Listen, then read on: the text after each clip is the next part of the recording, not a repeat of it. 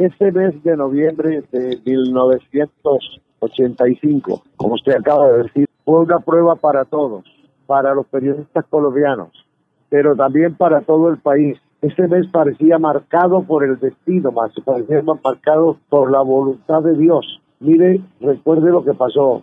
Lo primero que ocurre es la toma del Palacio de Justicia, aquella horrenda masacre provocada por los guerrilleros de lo que entonces se llamaba el movimiento M19. Aquella muerte de, magistrados, de civiles, de inocentes, monstruosa. Y una semana después, ya no fue la voluntad criminal de la gente, sino la naturaleza la que se ensañó con nosotros. El caso de Armero, la destrucción de esa población que yo alcancé a conocer, estuve un par de veces por allá, una gente próspera, una gente trabajadora, luchadora.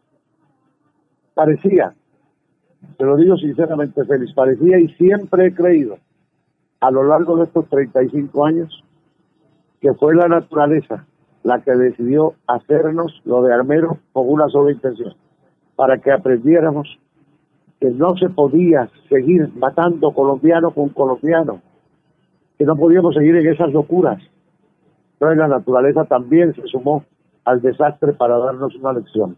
Maestro, la negligencia del gobierno en ese entonces que se vio marcada en la toma del Palacio de Justicia y que se vio una vez reiterada en el tema de la tragedia de Armero, continúa hoy vigente en lo que tiene que ver con la recuperación de ese municipio que usted acaba de señalar, tuvo la oportunidad de conocer y que era bastante próspero y que al día de hoy el eh, Armero Guayabal, el nuevo Armero que existe, pues no se compara en muchas cosas a lo que era en otra hora en el departamento del Tolima?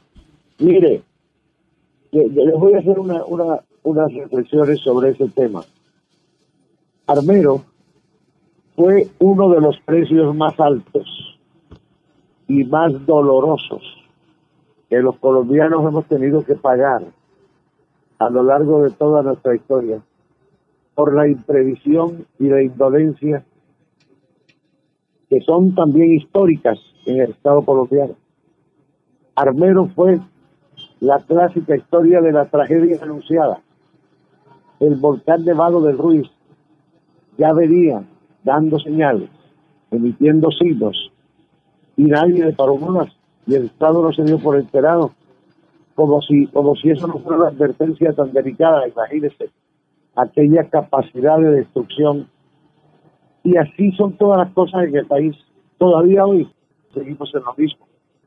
Es decir, somos de una imprevisión que la naturaleza nos la cobra cada rato, como ocurrió precisamente en, en Armero, en el Tolima,